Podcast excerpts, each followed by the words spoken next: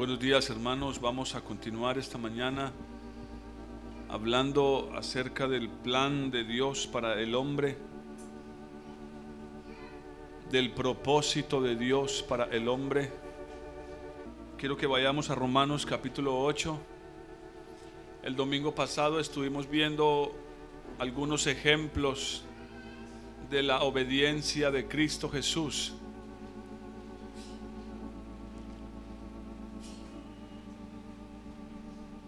Padre está esperando de nosotros un sacrificio perfecto. Y no hay sacrificio más perfecto para el Padre que cuando hacemos su voluntad, cuando le obedecemos. Veíamos el domingo anterior como en Juan eh, capítulo 4 el Señor expresa y le enseña a los discípulos, mi comida, mi comida es que yo haga la voluntad de mi Padre.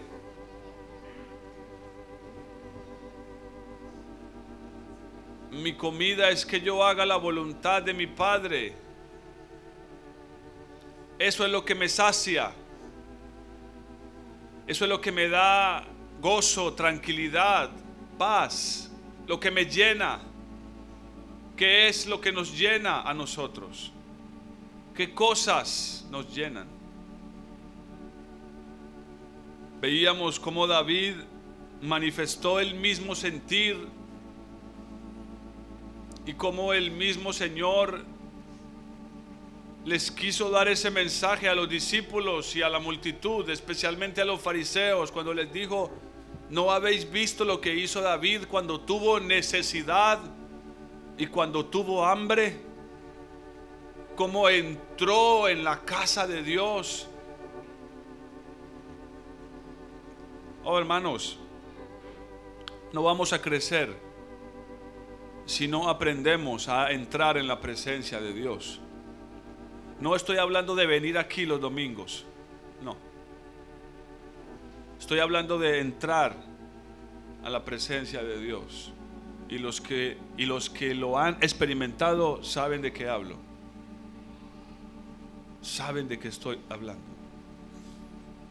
No es una cuestión mística, no es una cuestión mental, no es una cuestión por allá incomprensible. No, no, es real porque nuestro Dios es una persona como nosotros. Solo que Él es santo, tres veces santo, creador del cielo, la tierra y todo lo que hay en ella, todo el universo, hasta la última de las estrellas en las galaxias, son obra de nuestro Dios.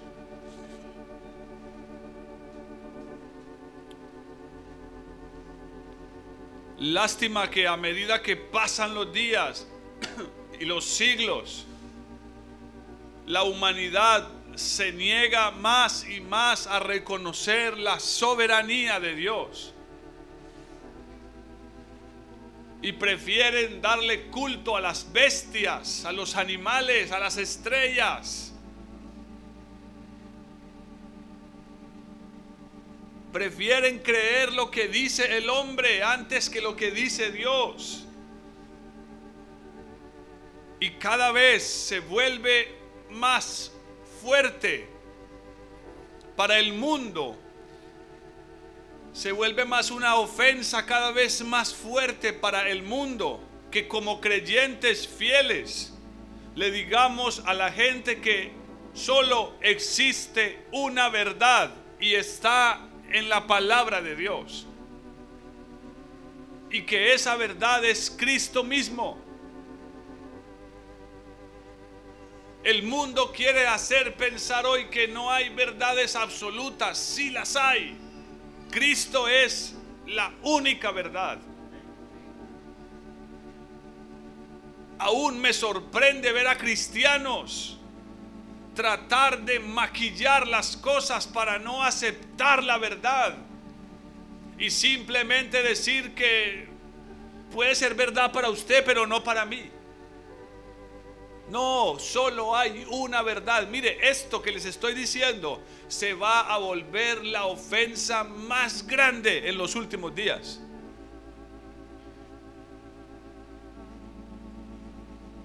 Y tal vez hasta muchos cristianos fieles y, verdaderos padezcan por eso. Es posible que hasta mueran por eso. Por levantarse y decir, sí, hay una verdad única y es la que dice Dios. Su palabra, lo que su Hijo tiene que decir a cada uno de nosotros, a los gobiernos, a la sociedad, al mundo.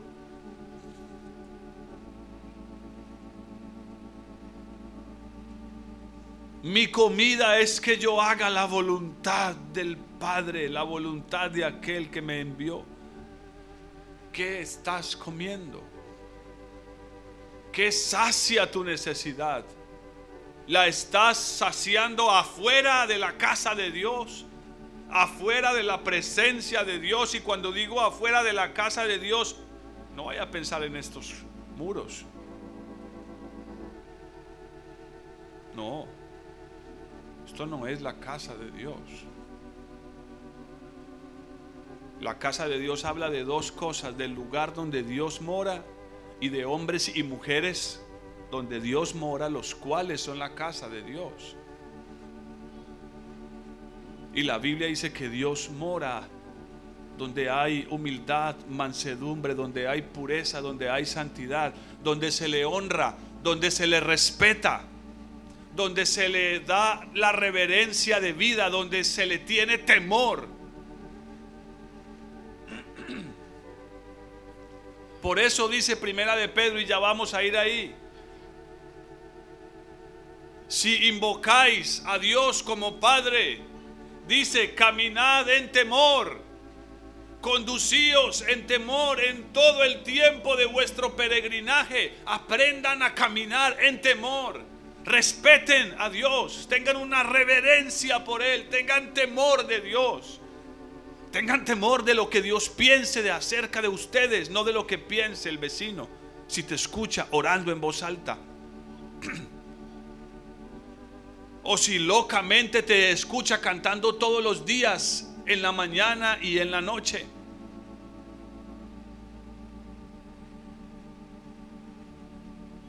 Saben hermanos, tengo la sospecha que la gente va a aborrecernos por eso. Por buscar al Señor cada día.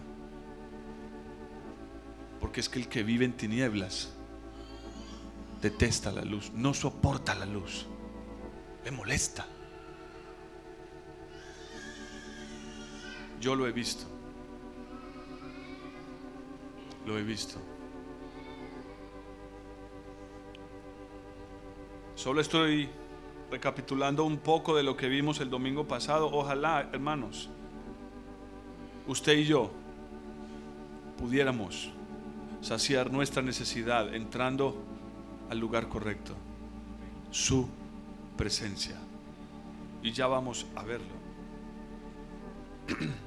y aunque posiblemente hable un poco más acerca de la vida de Cristo Jesús, quiero tocar este pasaje porque es el pasaje central de todo este mensaje. Romanos 8, versículo 28.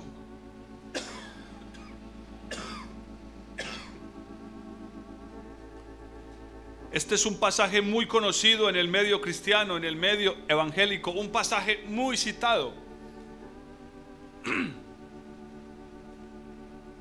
Y básicamente les gusta solamente dos partes de este pasaje.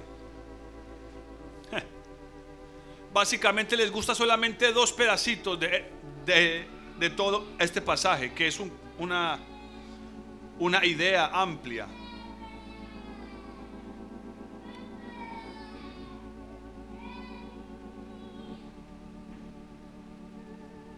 La parte que les gusta citar es el versículo 28.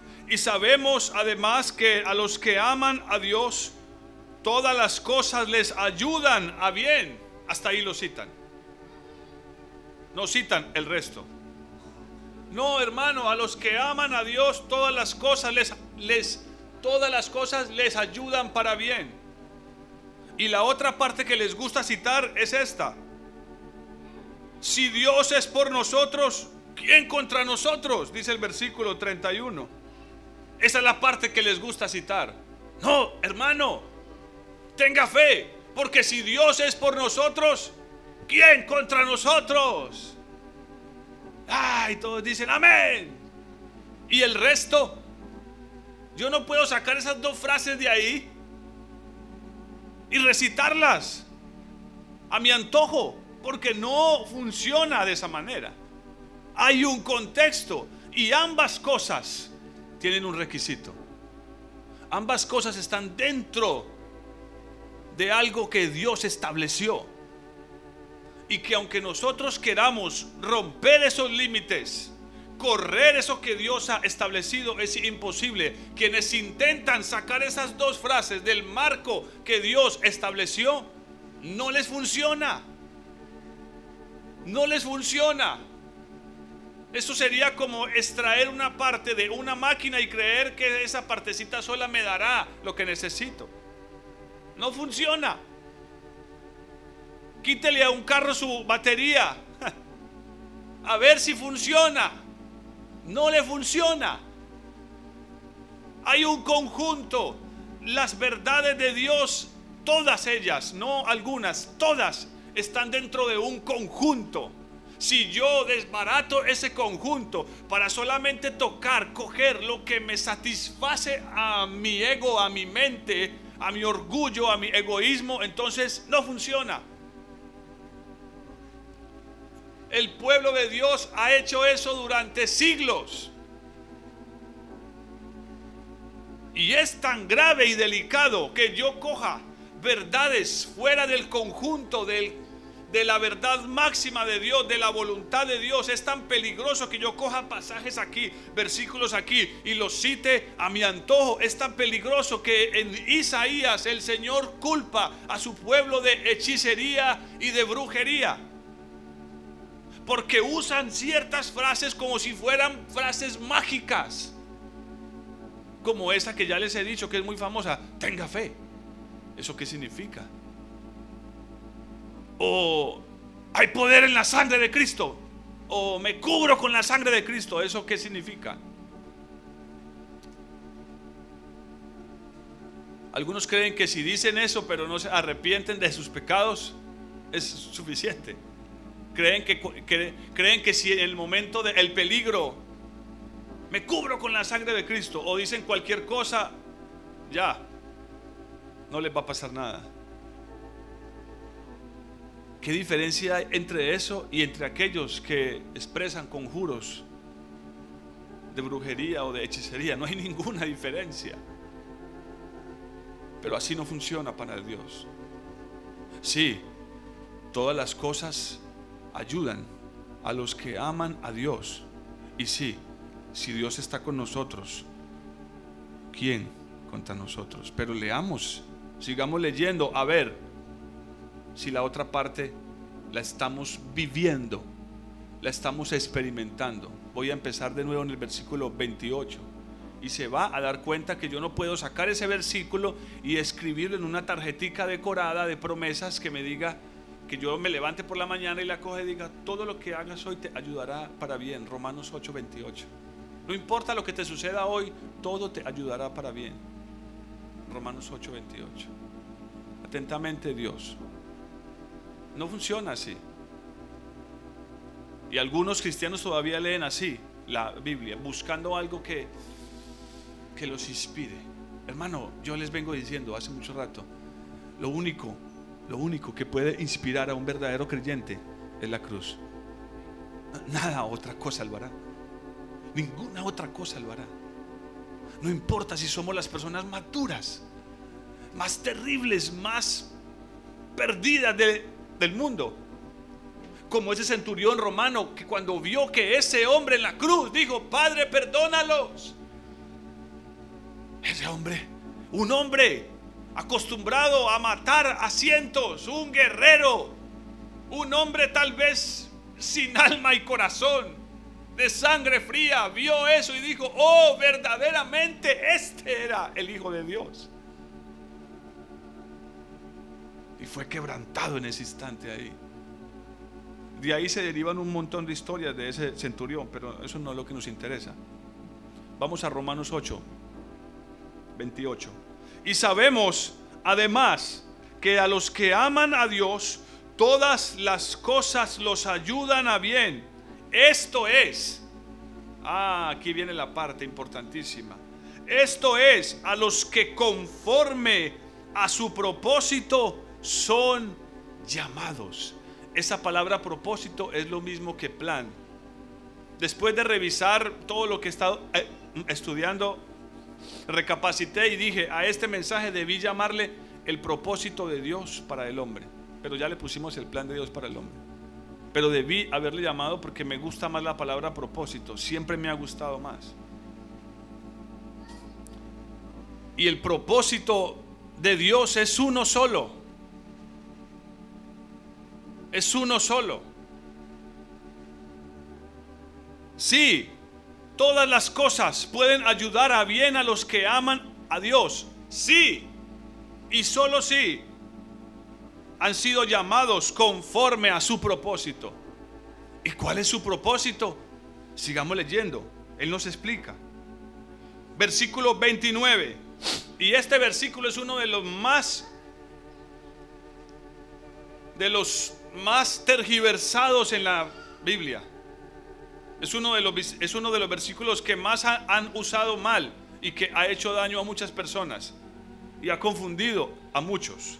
Versículo 29, vamos a leerlo con calma. A los que antes a los que antes conoció, también los predestinó para que fueran hechos conformes a la imagen de quién? Para que fueran hechos conforme a la imagen de su Hijo para que Él sea el primogénito entre muchos hermanos. Él está diciendo, sí,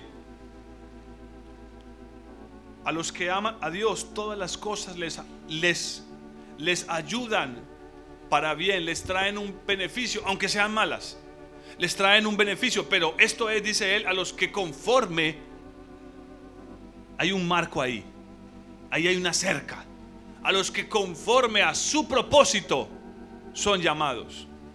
No es conforme a cualquier propósito. No es conforme a lo que algún pastor se le ocurra decir. No es conforme al propósito de Dios. Entonces en el versículo 29 nos dice cuál es el propósito de Dios. Que el propósito de Dios es hacer a cada ser humano conforme a la imagen de su Hijo. Entonces, para explicar eso, Pablo dice unas cosas que muchos las confunden. Lo primero que dice es a los que antes conoció. Y luego dice, a estos los predestinó. Y esa palabra predestinación a muchos les ofende. ¿Qué es predestinar?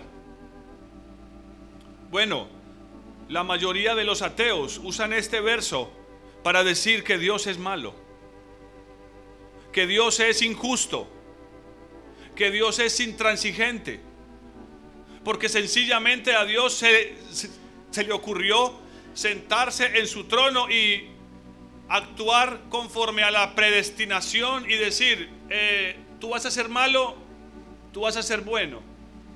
Usted va para el infierno, pero usted va para el cielo. Eso es lo que llaman en el mundo predestinación.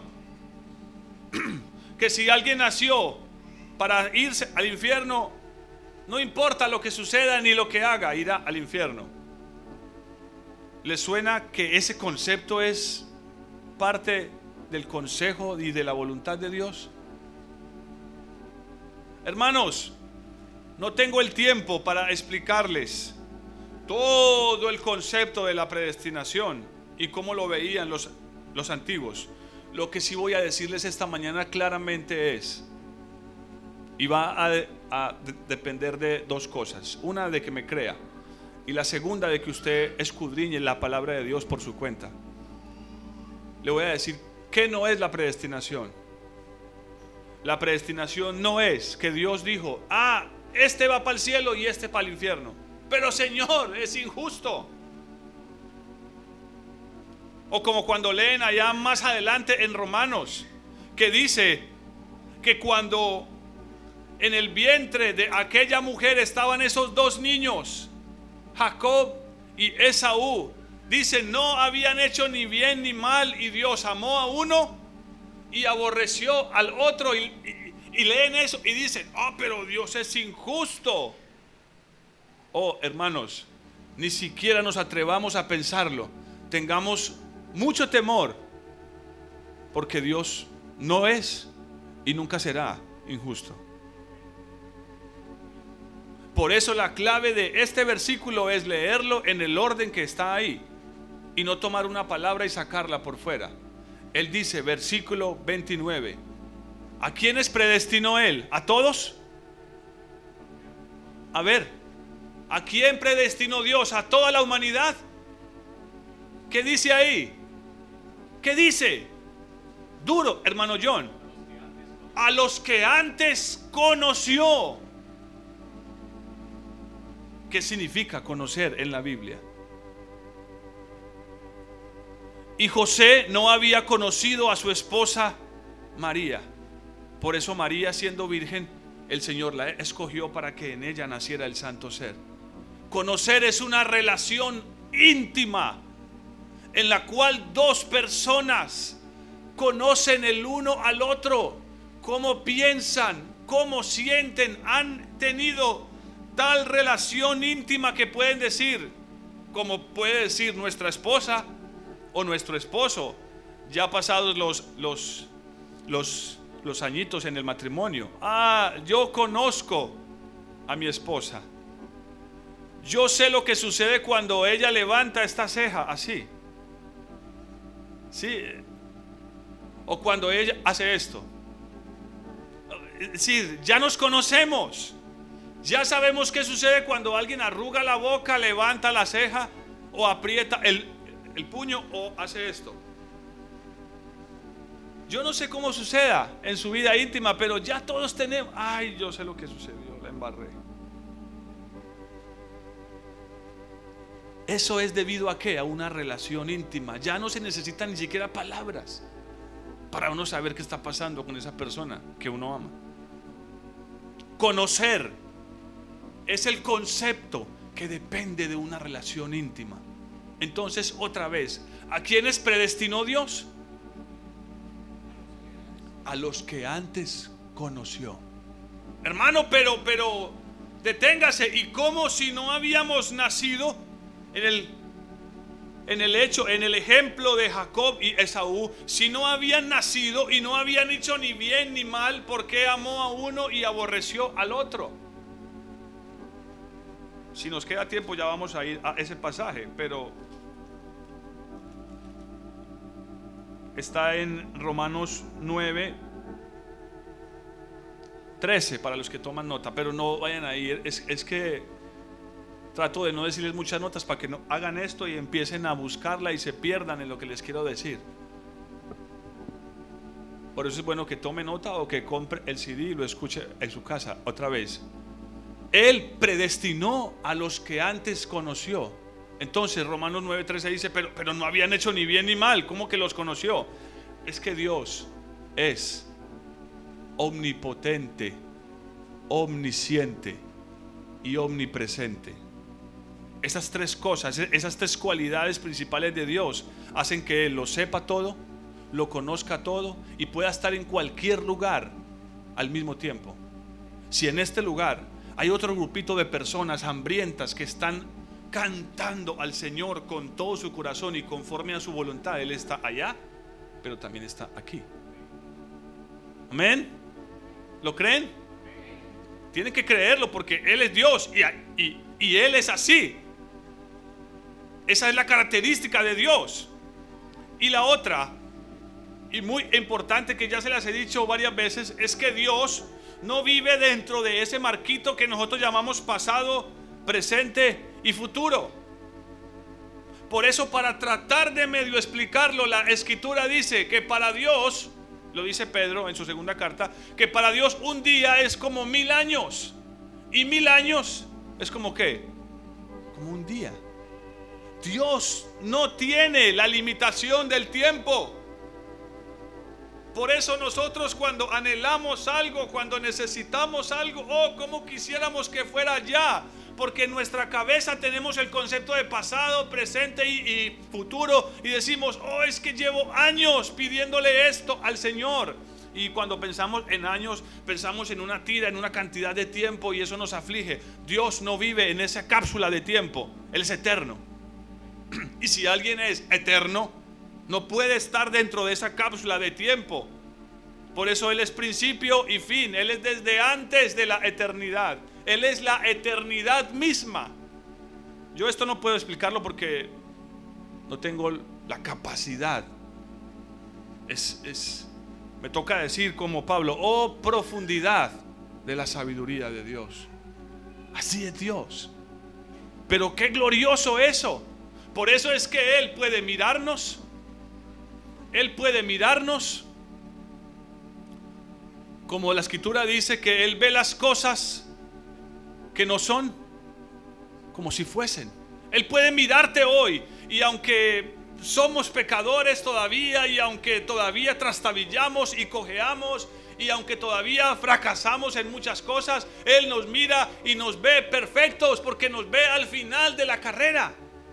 No nos ve como estamos hoy. Él puede vernos al final de la carrera. Él puede saber. Él puede ver la obra terminada. Él puede verte fiel, humilde, manso. Él puede verte fiel, parado frente a su presencia con vestiduras blancas. Nosotros nos miramos y decimos, ah, me falta tanto. Volví a fallar. Pero Él no. Amén. Entonces por eso, versículo 29 dice, a los que antes conoció, a los que sabía que amarían la luz y su presencia, solo Él lo sabe. Solo Él lo sabe. A los que antes conoció, a estos los predestinó. Ahora, ¿cuál fue la predestinación que les dio? Ojo, que aquí no dice, y a, y a los que antes conoció, los predestinó y dijo, esto es para el infierno, esto es para el cielo. Miren que no menciona por ningún lado ni condenación, ni infierno, ni muerte, ni destrucción. La única predestinación que hay en la escritura es esta. Los predestinó para que fueran qué? Hechos conforme a la imagen de su Hijo. Esa es la única predestinación que hay en Dios. Dios no ha predestinado a ningún ser humano, por malo que sea, para que vaya al infierno. Dios no creó el infierno para los hombres. Los hombres irán a, irán a parar ahí porque han amado más las tinieblas que la luz. Y cuando la luz vino a ellos, la rechazaron. Y cuando el consejo de Dios vino a ellos, lo rechazaron. Y cuando las palabras de Dios vinieron a cada corazón, le dieron la espalda al Señor. Esta semana alguien me preguntaba, pastor, ¿y qué sucede con aquellas personas que en el último momento de su vida se arrepintieron? Oh, miren, me gustó esa pregunta y voy a responderla en presencia de todos. Creo que a muchos les interesa. Yo tengo mucho cuidado con ese concepto. Por una razón. Escuchen esto, es muy importante. Es posible que alguien en el último minuto de su vida tenga la oportunidad de, de, poder arrepentirse. Eso es posible. Amén. Mientras haya vida, hay esperanza. Pero que no se engañe nadie. Y que nadie, debido al engaño y al orgullo de su corazón, le haga pensar, mm, todavía tengo tiempo. Porque la realidad de lo, que la, eh, de lo que la palabra de Dios dice en el conjunto global es que Dios a cada ser humano, Dios se encargará de que cada ser humano sobre, esta tierra tenga no una, ni dos, ni tres, sino muchas oportunidades de escoger la luz. Y esa persona no tendrá que esperar hasta el último momento de su vida. Porque Dios que es justo y amoroso y que envió a su Hijo a morir en la cruz, a todo ser humano le dará no una, sino muchas oportunidades para que se vuelva a Él. Entonces es muy necio traer ese pensamiento a la memoria y decir, ah, sí, no, no, no, es que alguien puede arrepentirse en el último momento de su vida. Eso puedo decírselo a una persona en su lecho de muerte y no se ha arrepentido, como aún, eh, aún, aún vive. Yo puedo acercarme a él como lo he hecho y decirle, mire, Dios tiene una oportunidad para usted en este momento. Y saben, hermanos, así como he visto a personas aceptar esa oportunidad, he visto a personas rechazar esa oportunidad. Y están en el último momento de su vida. No tengo muchas historias, pero sí tengo una en mi cabeza de alguien que en el último momento de su vida, sabiendo que estaba muriendo, no quiso aceptar al Señor. Se aferró más bien a sus ídolos. Escogió aferrarse a sus ídolos. La predestinación de Dios es para aquellos que Él ha conocido. Hermanos, si estamos aquí hoy buscándolos, buscándolo al Señor, y espero que sea así, es porque Él ya te ha conocido. Y te tiene en este lugar para que te prepares, para que conozcas su camino. Para que te prepares y conozcas su camino. Y puedas empezar a experimentar este propósito glorioso. ¿Cuál es? Para que fueran hechos conforme a la imagen de su Hijo. Y sigue diciendo, no se distraigan, hermanos, por favor, yo sé que el lugar es pequeño, pasa algo en la calle y es fácil mirar, los vidrios dejan ver, el que va para el baño, el niño que llora, yo les ruego que no se dejen distraer, amén. Es la palabra de Dios, esto puede cambiar su vida. Puede estar usted escuchando hoy, hoy, la verdad que necesita para el día de mañana. Entonces, por favor, y a los niños les ruego que se estén quietos. Él sigue diciendo, versículo 30, y a aquellos que predestinó, sigue explicando cómo funciona esto, y a aquellos que predestinó, a estos también qué. Miren que hay, hay un proceso, a estos que predestinó también llamó, y a los que llamó también justificó y a los que justificó, a estos también glorificó. Pero hermanos, para que vean cómo es el concepto de la predestinación según Dios. y a los que predestinó, a estos también llamó. Y él va a explicar eso más adelante hasta el capítulo 9. Él había escogido, él había escogido, eh, perdón, él, vamos a decirlo así, él había llamado a su pueblo Israel. Él había llamado a su pueblo Israel, vamos a decirlo así, él había predestinado a la descendencia de Abraham para que fuesen su pueblo. Amén. Y lo siguen siendo hasta el día de hoy. Pero ¿qué pasó cuando él vino vino vino y llamó a muchos? Dice la escritura que muchos a los que llamó no lo recibieron, lo rechazaron. ¿Y qué pasó con esas personas? Ah, no, como estaban predestinados para ir al cielo, aunque lo rechazaron, se fueron para el cielo. ¿Sí? No. Hermanos, no existe el concepto de predestinación. El que le han dicho hoy a la gente en las iglesias, usted ya es salvo. Cristo murió por usted en la cruz, usted es salvo. No importa usted lo que haga. Usted puede pecar, matar, robar, hacer lo que usted quiera usted no va a perder su salvación. Ya Dios lo escogió y usted es salvo, siempre salvo. Qué mentira, hermanos. Él a los que predestinó los llamó. Pero si a uno lo llaman para darle algo y uno no viene, ¿recibe eso? Si me llaman para darme algo, ¿y qué es lo que Dios quiere darnos? La imagen de su Hijo hacernos conforme a la imagen de su Hijo. Si Él nos llama y no venimos a Él, ¿Recibimos lo que Él tiene? No. Por eso, este versículo es tan importante, el 30. A los que predestinó, a estos también llamó. Y a los que llamó, a los que llamó, a estos qué? A los que llamó y aceptaron su llamado, ¿qué, qué, qué hizo con ellos? Romanos 4 los justificó. ¿Qué es la justificación? Justificados pues por la fe tenemos paz para con Dios. O sea, tienen la, la opción, la oportunidad de poder entrar a la presencia del Padre porque han sido justificados por el sacrificio de Cristo en la cruz. Miren esto. No, aquí no, no dice que cuando los predestinó ya están listos. No, es más, a mí la, la manera, la palabra que más me gusta en vez de predestinación es la que usa más adelante Pablo en Romanos 11, es elección. Dios eligió, está eligiendo hombres y mujeres. Porque saben que tienen un corazón para Dios, pero esas personas pueden rechazar ese llamado. Amén. Tengamos cuidado con esto. Yo sé que hay iglesias donde le dicen a la gente que la salvación no se pierde. Ahora, sí, cuesta. Cuesta.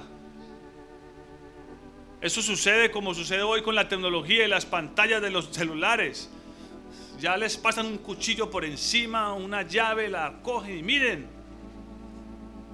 Bueno, coja una almadana y dele. Sí, el rayoncito de la llave en el bolsillo, el cuchillo, el destornillador, el golpecito y el celular sigue intacto. Tienen Gorilla Glass 4, lo último en tecnología. Sí, pero agarre una mona, como usted le llama aquí en la costa, y suéltela. A ver si sigue, sigue, sigue, sigue, sigue bien. La salvación no vamos a perderla de un día para otro. Pero si persistimos en caminar en las tinieblas, oh hermanos, ya no habrá luz y sin luz no hay salvación. Amén. A los que predestinó, a estos los llamó. Y a los que llamó, los justificó. Y a los que justificó, a estos glorificó. Y esa glorificación significa Cristo en nosotros, la esperanza de gloria. Amén. Entonces, a esos que llegan a ser glorificados porque han sido justificados y porque aceptaron el llamado de Dios que los predestinó para algo bueno. Dios no ha predestinado a nadie para nada malo. Algunos dicen que Judas estaba predestinado para ser Judas. No, la Biblia habla de un traidor, pero no dice su nombre. No dice su nombre. Judas pudo haber sido Pedro. ¿Saben eso? Pedro pudo ser Judas. Era, eh, miren hermanos, el más calificado para ser el traidor era Pedro. No Judas. Es más, al parecer Judas era un hombre estudiado. Pedro no. Pedro era un pescador ahí del vulgo. Pedro fue el que negó al Señor. Pero no fue Pedro. No estaba escrito, Judas es el traidor. No, hermanos. Era uno de los doce. Pudo haber sido cualquiera. Judas tomó su decisión. Judas tomó su decisión. ¿Cuál decisión está tomando usted? Hermanos, ¿cuál decisión está tomando usted? Cada día está tomando una decisión que lo lleva más hacia el Señor o que de pronto lo está alejando un poquito del Señor. Un poquito. Tal vez no mucho. Tal vez no has tomado la, la decisión de no volver a la iglesia, pero tal vez estás tomando pequeñas decisiones. No lees la escritura, no quieres orar, no, no buscas consejo, vas retrocediendo, vas retrocediendo no actúas con tu esposa como la escritura dice, no estás disciplinando a tus hijos como la escritura dice, vas dando pasitos para atrás. Yo sé lo que va a suceder si nos damos la vuelta y cogemos en dirección contraria a la voluntad de Dios. Tarde que temprano estaremos tan lejos de ella que ya no sabremos nada de Dios. Amén, hermanos, me están entendiendo. O sea, esto no sucede de un día para otro, son cositas pequeñas. Dejas de hacer los holocaustos en tu casa. Dejas de buscar al Señor con tu familia en tu casa una vez, dos veces, tres veces, cuatro veces, una semana. Ya no pasas tiempo con tu esposa, con tu esposo, con tus hijos. Estás enfocado en otras cosas. Ensimismado en sí mismo ahí. Yo, yo, yo, yo, yo. Hermano, tarde que temprano no habrá luz para esas tinieblas. Hoy hay esperanza. Amén. Si estamos aquí es porque yo creo que Dios nos ha predestinado para poner la imagen de su Hijo en nosotros y formarla. Pero ustedes están escuchando cada que se sientan aquí, cada que leen la palabra de Dios, cada que oran aquí o en sus casas, están escuchando el llamado del Espíritu, como dice Hebreos 3, si hoy oyes su voz, no endurezcas tu corazón. ¿Y cuándo es hoy? Hoy, y si es mañana, es hoy. Todos los días. El Espíritu está ahí hablando, hablando. Y hermano, sí, si tú has puesto la mano en el arado, Satanás va a tratar de que la sueltes. Va a tratar de que mires para atrás. Yo se lo he dicho a la gente que viene una, dos, tres veces. Si usted ha dicho, voy a buscar del Señor, esto es lo que quiero, sepa y entienda que Satanás va a ponerle mil tropiezos. Usted va a tener problemas en su casa, lo va a coger la tarde, el trabajo se le va a complicar, le va a salir una cosa, le va a salir la otra, todo con tal de que usted no llegue al propósito que usted se ha puesto en, su corazón. Y Dios va a permitirlo. ¿Por qué? Porque Él necesita ver si en nuestro corazón hemos de seguirlo o no con valor. Él no va a quitarte todos los tropiecitos que tengas. No, Él necesita ver cuánto vale Él para nosotros. ¿Cuánto vale? Si en verdad creemos que Él es nuestra comida y que es el único que puede saciar toda nuestra necesidad. Hermanos, vendrán enfermedades, crisis económicas, crisis familiares y todo se pondrá ahí. Pero es el Señor, como dice en Deuteronomio, oh, te llevé al desierto para probar tu corazón, para mirar, para conocerte, para ver si habías de seguir o no mis caminos. Para ver si había de seguir o no mis caminos.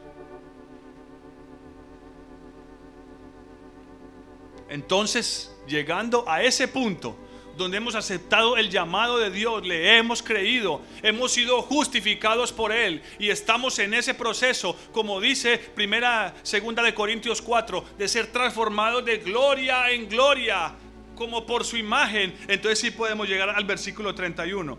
Entonces él dice que pues diremos a esto, si Dios es por nosotros, ¿quién contra nosotros? Ahora sí podemos decir, si estamos cumpliendo estos requisitos, si hemos aceptado ese llamado, si hemos creído, si estamos aferrados a su voluntad, si estamos negándonos a lo que somos, porque su llamado una y otra vez es el mismo. El llamado de Jesús fue el mismo una y otra vez. ¿Quieren seguirme? Tomen su cruz cada día, niéguense a sí mismos y síganme.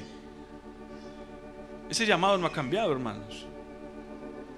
Oh, pero algunos ni siquiera han querido tomar la cruz para seguir. Quieren seguirlo sin tomar su cruz. Eso, hermano, es imposible. ¿Están aquí? Es imposible que usted quiera seguir al Señor sin tomar su cruz. ¿Y dónde? ¿Dónde es que más se ve la cruz? ¿Dónde es que más tenemos que tomar la cruz? Hombre, hermanos, en la vida cotidiana, principalmente en nuestra familia. Y la cruz es la lanza de Dios para matar nuestro orgullo. Amén. No les gustó eso, ¿cierto? Ah, eso suena doloroso. Suena doloroso, pero es glorioso. Qué lindo, eh, qué lindo. El día que podamos decir al Señor, quita mi orgullo. Quita mi orgullo. Para que podamos llegar a lo que dice Primera de Pedro. Vayamos ahí. Para que podamos llegar a lo que dice Primera de Pedro. Capítulo 1. Poder experimentar un amor fraternal no fingido, entrañable, de corazón puro. De corazón puro. Versículo 24, aquí nos quedamos. Cuando abandonamos primera de Pedro nos quedamos aquí. Porque toda carne es como hierba. ¿Están aquí? Toda carne es como hierba y toda la gloria del hombre como flor de la hierba.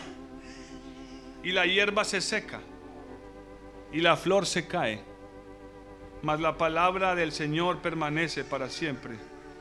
¿Cuál es la gloria del hombre? ¿Cuál es la mayor gloria del hombre? ¿Ah? Nuestro orgullo, hermanos. Nuestro orgullo es nuestra mayor gloria. Eso es lo que más nos gusta, aferrarnos a nuestro orgullo. Yo digo esto, esto es lo que yo quiero, así me gusta a mí, se hace como yo diga. Por eso, otra vez, hermanos, el sacrificio perfecto es cuál? La obediencia. Y la obediencia se resume principalmente en someteos. Amén. Sometámonos. Mujeres, sométanse a sus maridos. Hijos, sométanse a sus padres. Un padre que no se somete a sus hijos no le irá bien en la vida.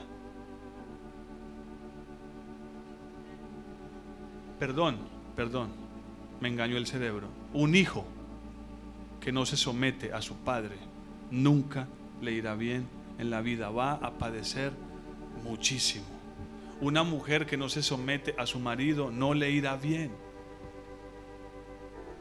Va a pasar momentos muy amargos en su vida. Amén.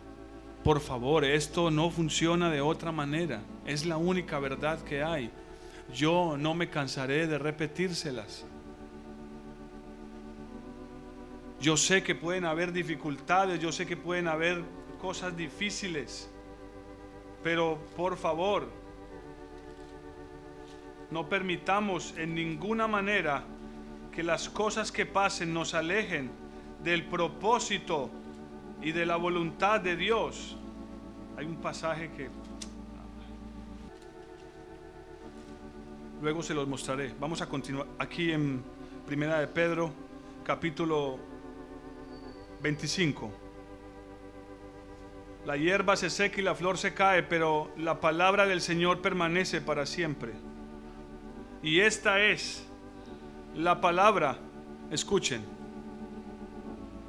porque estamos hablando de la necesidad de crecer como el Hijo. Pedro nos está diciendo que habiendo nacido de nuevo y siendo bebés espirituales vamos a necesitar llegar al propósito máximo de Dios, su amor fraternal no fingido. Entonces aquí nos dice, pilas, porque la hierba, que es la gloria, sí, la gloria del hombre que es como hierba, se seca. No pongas tus ojos en algo que se seca, que se pierde, que no tiene valor. Y dice, y esta es la palabra que por el Evangelio os ha sido anunciada. Este es el propósito de Dios ¿Qué dice? Versículo 1 del capítulo 2. Desechad pues toda malicia, todo engaño, hipocresía, envidias y toda maledicencia, y desead como niños recién nacidos la leche espiritual, no adulterada, para que por ella qué? Para que por ella crezcamos para salvación ya que habemos gustado la bondad del Señor. Pero no puedo pasar por alto, amados, las cosas que menciona en el versículo 1 del capítulo 2. Pedro está diciendo, miren, esto es fundamental. Esto es fundamental para que ustedes puedan crecer. Y menciona básicamente cinco cosas. Malicia, engaño, hipocresía, envidia y maledicencia. Rápidamente voy a decirles qué es lo que dice la escritura en el original acerca de cada una de estas cosas, de las cuales nosotros, usted y yo, tenemos que decirle al Señor que nos quite. Sí, eso está muy bien, pero aquí está diciendo el versículo 1, ¿cómo comienza diciendo? Desechad. O sea, nos, nos da la orden a nosotros de que tenemos que coger esas cosas, sí, desecharlas. Sí está bien que ores al Señor por su gracia, pero no pienses que Él va a arrancarte eso así. Mágicamente necesitamos decirle al Señor, quítamelo, pero cuando venga yo debo hacer qué cosa? Desecharlo. La malicia, según el griego, es la persona que acostumbra a ver malas intenciones en lo que dicen o hacen los demás. Eso es malicia. Es la actitud de una persona que tiene como costumbre ver siempre una mala intención en lo que los demás hacen o dicen. ¿Les suena familiar? Hoy, hermanos, cómo nuestra mente está tratando una y otra vez de buscar siempre algo malo en lo que otros dicen o hacen. Yo soy un blanco perfecto de eso. Les confieso que yo me cuido muchísimo de mencionar algo de aquí, desde el púlpito que sea personal de ustedes. Yo no, no es mi costumbre. Yo sé que hay pastores que usan el púlpito para ventilar cosas de las ovejas. No es correcto, no es lo que la escritura enseña. Pero muchas veces coincido al predicar, somos tan pequeños, tan pocos y la vida es tan cotidiana que coincido en decir cosas que a usted le están pasando. Por favor, no vaya a pensar que lo estoy diciendo para que usted se sienta mal o para exponerlo o para avergonzarlo. Ni siquiera piense que lo estoy diciendo porque usted lo vivió o porque le pasó. Amén. Porque si por alguna razón fuera, usted debería tener el corazón humilde para decir, Señor, gracias por hablarme, porque sabes que estoy mal y necesito escuchar eso. Amén. Huyamos de la malicia, desechémosla. No estemos pensando, no tengamos la costumbre de pensar que todo lo que otros hacen o dicen lo hacen con una mala intención. Es más, en la raíz de esa palabra, en un sentido figurado, ¿sabe qué quiere decir? Serpiente. Oye, hermanos, esa es la actitud y el carácter de Satanás, de la serpiente. Él llega a la presencia de Dios acusando a, a Job con una malicia. Claro, ¿Cómo no te va Job a obedecer y ser fiel si lo has rodeado de riquezas y buenas cosas? Qué, malicia. Qué, qué malicia, qué perversión. Por favor, hermanos, eso es algo que tenemos que hacer. ¿Qué cosa con eso? Desecharlo. Huyamos de la malicia, hermanos. Y tiene otro significado que se aplica más a un niño que a un adulto. Malicia quiere decir solapado. ¿Entienden el concepto? Es la actitud del niño que está haciendo algo cuando aparentemente nadie lo está mirando. Niño solapado. Hace las cosas ocultadamente cuando nadie está viéndolo. Hay que corregir la malicia en nuestros hijos. Amén. Es una manera de desechar la malicia en nuestros hijos. La palabra que sigue es engaño. Engaño. El griego quiere decir truco, traición, mentira. No hay que hablar mucho acerca del engaño. Básicamente tenemos que ir directamente a la palabra mentira. Si hay mentira, hay engaño. Donde hay engaño, hay mentira. Truco, trampa, traición, mentira. Es el concepto de la palabra engaño. Mire, les estoy hablando de cosas básicas que Pablo dice, perdón, que Pedro dice, que son cosas que los niños espirituales, o sea, es el mero comienzo de la caminata, dice que deberíamos, de, deberíamos desechar. Oh, hermanos, esto no está hablando de cristianos maduros, de años en el Señor. Lo está diciendo para cristianos recién nacidos. Y la verdad es que muchos ya llevamos algún tiempo en el camino del Señor y todavía estamos guardando estas cosas en nuestro corazón. ¿Cuántas veces piensas mal de tu esposa, de tu esposo, de tu amigo, de tu hermano en la iglesia, de tu hermana, de tu compañero de trabajo, de un familiar? ¿Cuántas veces pensamos mal? No, lo dijo para que yo me sintiera mal, lo hizo en mi contra, yo estoy seguro. ¿Cómo se llama eso? Dígalo. ¿Cómo se llama? Malicia. Tiene que aprender a identificarlo. Si usted no aprende a identificarlo, ¿cómo lo va a desechar? Todos saben que el mosquito del Zika tiene patas con rayas blancas. Entonces ya la gente lo ve. Ese es del Zika porque mire que tiene rayitas blancas en las patas. Si usted no aprende a identificar las cosas, ¿cómo va a desecharlas? Pero es que nos gusta. Miren hermanos, yo sé que algunos han llegado a la madurez de decir, Señor, yo aborrezco esto, quítalo de mí. Pero a, algunos todavía les gusta estas cosas. Nos gustan estas cosas.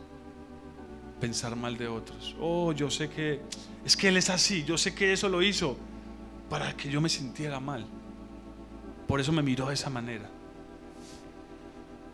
Por eso cuando me saludó no se rió. Entonces, yo sé que lo hizo para que me sintiera mal. Hermanos, son cosas de niños, dice la escritura. Después de que dice eso, dice, como niños espirituales, deseen la leche pura, espiritual, no adulterada, para que puedan crecer para salvación. Las cosas que les estoy diciendo son cosas que nos van a impedir crecer. Ya voy a terminar. Estas cosas nos van a impedir crecer. Malicia, engaño, hermanos, alejémonos de la mentira en todas las formas posibles. Engaño es mentira, mentira es engaño. No permitamos que la mentira haga nido en nuestro corazón. Tenemos que desecharla. Hipocresía es la tercera palabra que menciona, la tercera actitud. Todas estas cosas son actitudes de nuestro carácter. Hipocresía es actuar o fingir, tratar de aparentar algo que no soy. Hermanos, no estoy diciendo que tenemos que mostrarle a todo el mundo nuestra desnudez, no, pero principalmente delante de Dios no tenemos por qué fingir nada.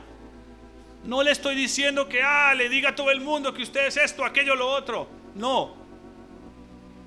Pero la hipocresía nos lleva a fingir a fingir y Dios aborrece eso. Como nos decía el hermano Sergio el jueves, el Señor le dijo a los fariseos, hipócritas. Dios aborrece eso y se los estaba diciendo para que ellos se apartaran de eso, para que lo desecharan. Ya hemos hablado muchísimo acerca de la hipocresía en el pasado. Envidias. ¿Habrá necesidad de mencionar lo que significa envidia? Hermanos, usted que tiene hijos pequeños, debe guardar mucho de que sus hijos cosechen la envidia en sus corazones. Los niños son más propensos a la envidia que los adultos, aunque los adultos tenemos el problema también. Pero un niño es más propenso a la, a la, a la envidia que un adulto. un niño ve a otro con algo y dice, yo quiero eso. Usted como padre debería identificar que detrás de ese yo quiero eso puede estar un sentido de envidia. Amén. Usted puede decir, ah, bueno, está bien, te voy a dar uno como el que tiene él. Eso hasta cierto punto está bien, pero usted como padre tiene la urgencia y la responsabilidad de mirar hacia el corazón de su hijo, a ver si está pelechando algún concepto, alguna actitud de envidia. Porque si ves tras vez que su hijo ve que otro tiene algo y lo quiere y esto y también quiere aquello y quiere esto y ya no quiere esto porque ahora quiere es esto, ahí ya hay un problema. Amén. Amén. Hay que corregir a nuestros hijos. Estas cosas son de niños espirituales, pero nos da la oportunidad de poder aplicarla a nuestros niños naturales. Malicia, engaño. Yo no hice eso. Hipocresía, envidias. La palabra envidias también quiere decir celos. Celos o mala voluntad en el griego. Mala voluntad. Puede que usted le diga a su hijo, ve y recoge los zapatos y él fue y, lo, fue y lo recogió, pero fue y lo recogió con mala voluntad. Eso hay que, aunque los haya recogido y los haya puesto todos en filita, delicadamente, si lo hizo con mala voluntad, hay que darle la vara. Amén. Mala voluntad. Y la última que menciona es maledicencia. La maledicencia es hablar mal de otros o calumniar a otra persona.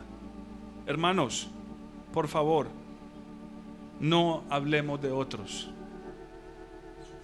Si no tenemos nada bueno que decir de otra persona, cerremos nuestra boca. Amén. Amén. No les escucho, hermanos. Esto es muy importante. Esto ha dañado familias, iglesias. Esto ha hecho que personas salgan de muchas iglesias fulano habló mal de fulano y se enteró y ya no quiere estar ahí. Por eso es que yo les he aconsejado, no busque saber la vida de los demás. A menos de que esa persona haya desarrollado con usted una amistad y en un momento de intimidad le diga, mira, me pasó esto y esto y esto. ¿Vos qué me podés decir? ¿Cuál ha sido tu experiencia? ¿Te ha pasado?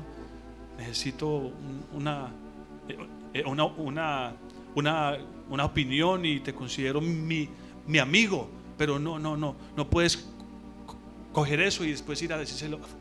Imagínate lo que pasó con fulano. Me lo contó. Pobrecito, oremos por él. Mentiras. Estás calumniando a otra persona. Estás siendo maledicente. La escritura dice que nuestras palabras siempre deben estar sazonadas con qué? con gracia, con sal, con gracia.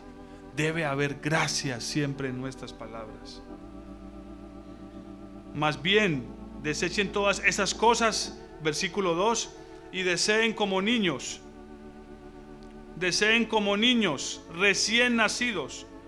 Tal vez ya no lo seamos, pero, pero deberíamos desear como niños recién nacidos la leche espiritual no adulterada, para que por ella podamos crecer para salvación, ya que habéis gustado la bondad del Señor. Hermano, hermana, si usted es padre, sabe cómo un niño pequeño recién nacido ama su lechita. ¿Sí o no? Es triste saber que hay hermanos que no tienen comunión con la palabra de Dios, lo cual es nuestra leche espiritual. Escasamente cogen la Biblia los domingos cuando vienen al culto. O por ahí de vez en cuando en la semana leen algún versículo. Y eso les fue suficiente. Hermanos, si no amamos la palabra de Dios, no creceremos para salvación. Escuchen lo que él dice, crecer para salvación. Y cuando continuemos con esto, vamos a ver lo que él sigue diciendo. Él da unas pautas para que todo creyente pueda crecer. acercándonos al Señor como piedras vivas, escogidos por Dios para ofrecer sacrificios. De eso hablaremos después. Pero empecemos por lo básico. Si usted no tiene comunión con la palabra de Dios, ah, hermanos, no vamos a crecer para salvación. Hermanos, y se acerca el día y la hora de nuestra salvación. Pongámonos en pie.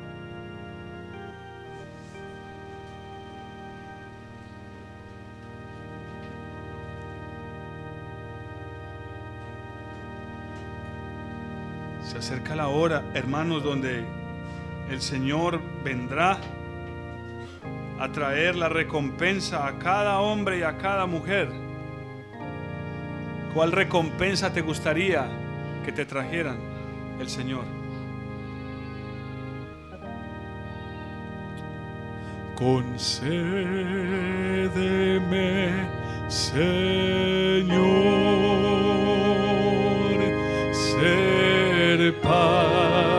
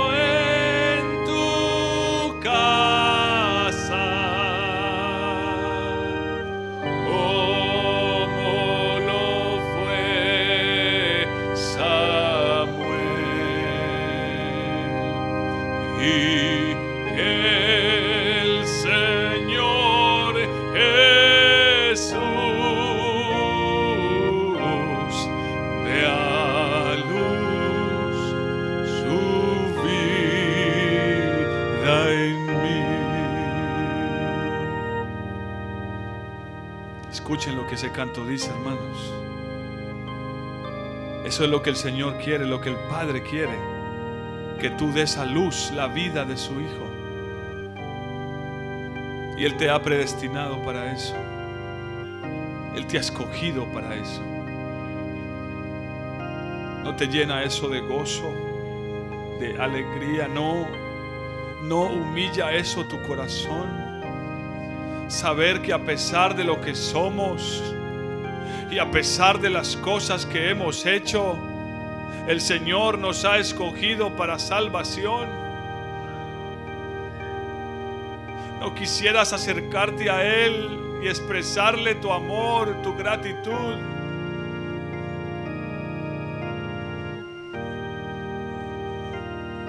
Exprésale tu amor y tu gratitud esta mañana.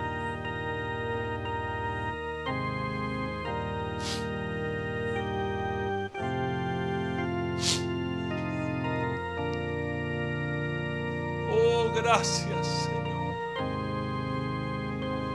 Gracias. Yo he visto lo que soy, Señor. Y sé lo que he hecho.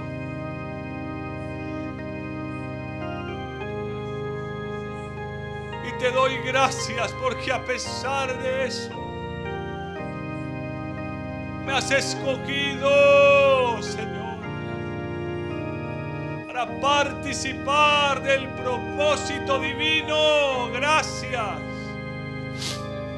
Y que a estos que están aquí los has escogido, Señor. Gracias.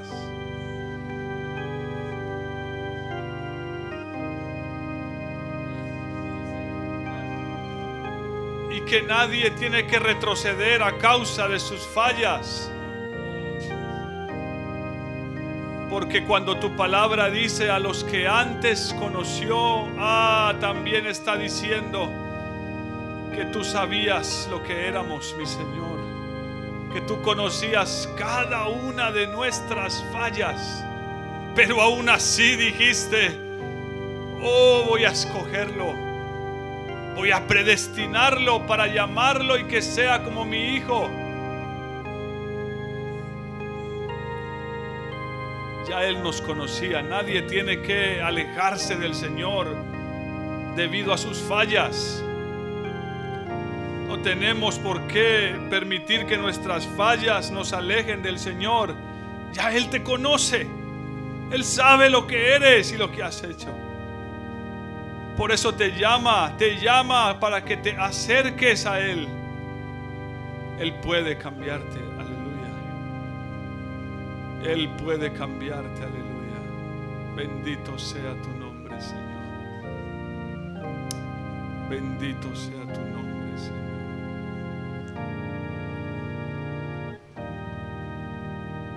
Yo digo sí, sí,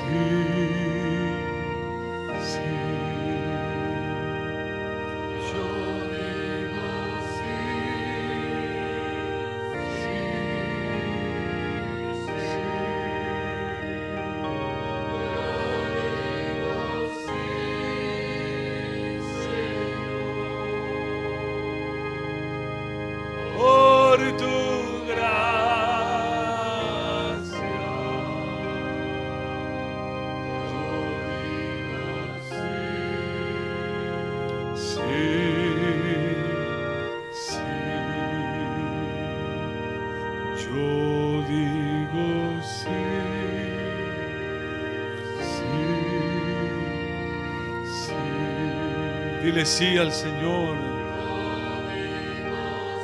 Dile sí a su llamado. Sí, yo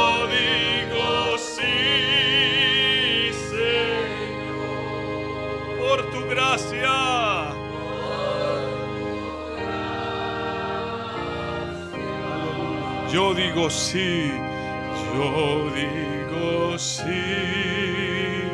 sí.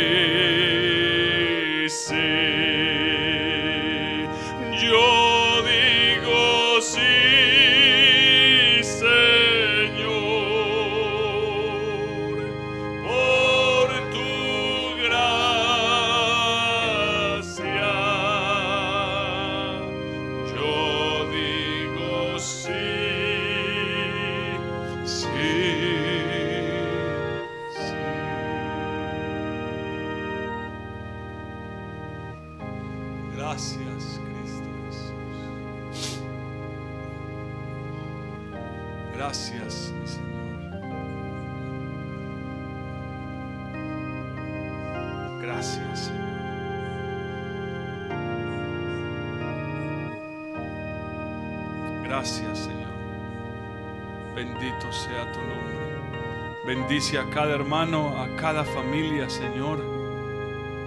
Habita en los corazones. Habita en los hogares de mis hermanos, Señor. Que ellos te abran la puerta, Señor, para que tú entres y gobiernes sus hogares. Te pido que habites, Señor. Que habites, mi Señor, en cada hogar y que traigas la vida y la felicidad que tú deseas para cada uno de nosotros. Gracias, mi Señor.